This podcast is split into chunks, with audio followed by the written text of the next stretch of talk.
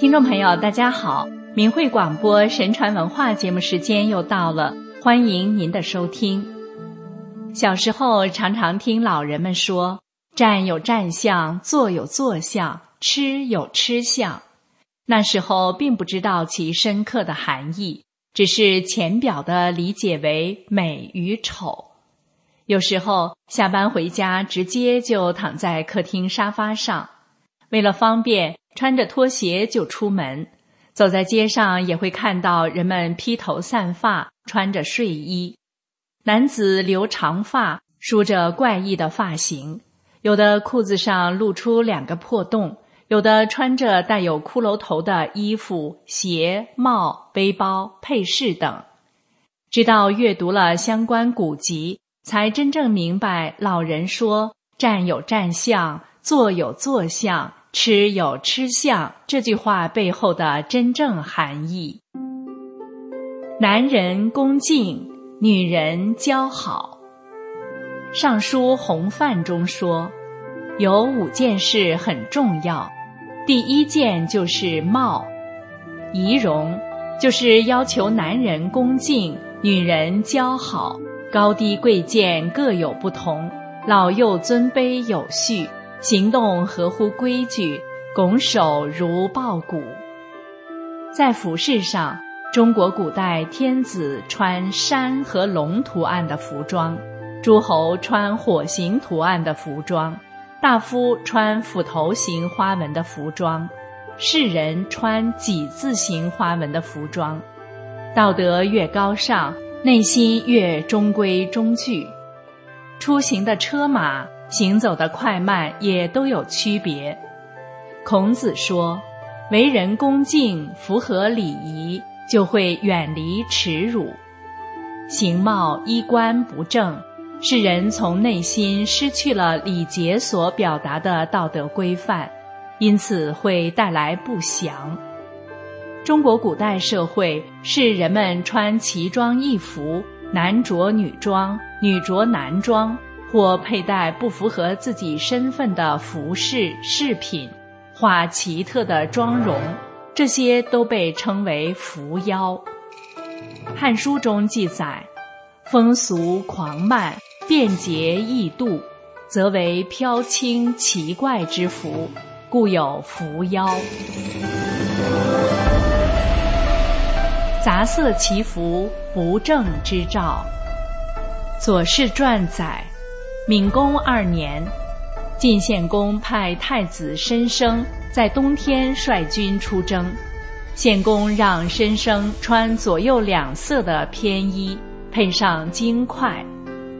晋大夫胡突对此叹气说：“太子出征的时间与着装配饰，都明示着身份与出征的成败。大王要疏远太子了。”如果信任太子，就让他穿颜色纯正的官服，佩戴忠心无二的玉，在年初命他出发。大王用服装配饰疏远太子，冬季出征，遇事无成。冬天寒冷肃杀之气很强，块状黄金意味着寒冷的决绝，衣服上的杂色意味凉薄。太子已经没有依靠了。梁于子养说：“领兵的人在太庙接受命令，在神社接受祭肉，还有规定的服饰。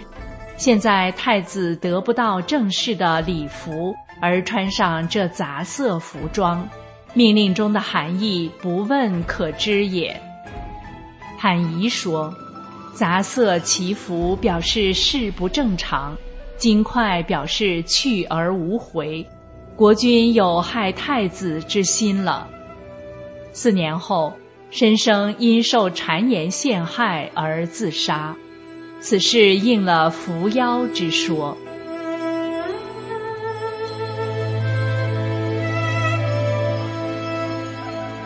愁眉啼妆，妖符惹祸。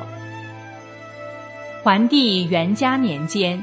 京城妇女流行画细而弯曲的愁眉，在双目之下擦拭薄粉，似有泪痕的提妆，将发髻梳成堕马髻，就是将发髻梳在头的侧边，行走时扭动着腰部，仿佛双脚不在下肢的折腰步态，笑起来仿佛牙疼，不露出开心的笑貌。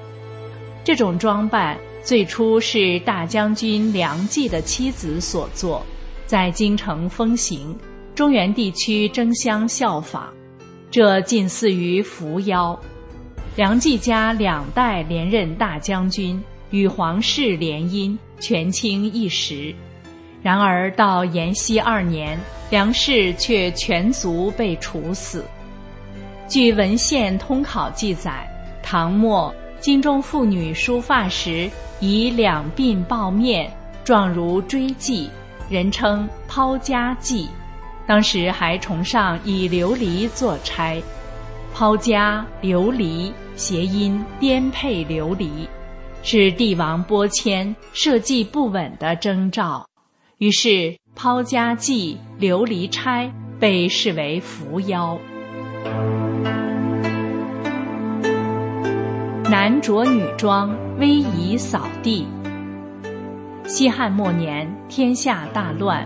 更始帝北上建都洛阳，京城的官员和绅士都来迎接更始帝。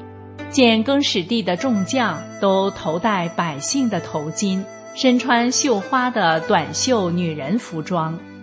人群中见到这种景象，有的人窃窃私语，有的人抿嘴偷笑，有的吓得跑开了。那些朝廷的元老们叹息道。这是伏妖的不祥之兆，不久将会有灾祸降到更始帝的头上。后来，更始帝战败，弃城逃亡，被赤眉斩杀。当光武帝刘秀带着手下官员来到洛阳处理公务时，穿戴与旧时汉官一样的官服入城，许多官吏看到，很高兴在有生之年。能见到汉官的威仪，光武帝刘秀结束了西汉末年的纷乱局面，建立东汉，将汉代的基业延续了两百年。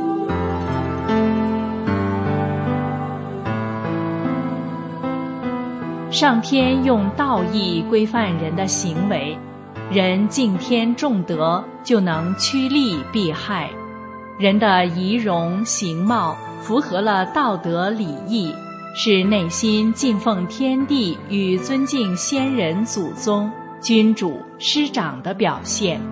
同时，在个人行为上也会控制欲望，不放纵魔性，不容易失德。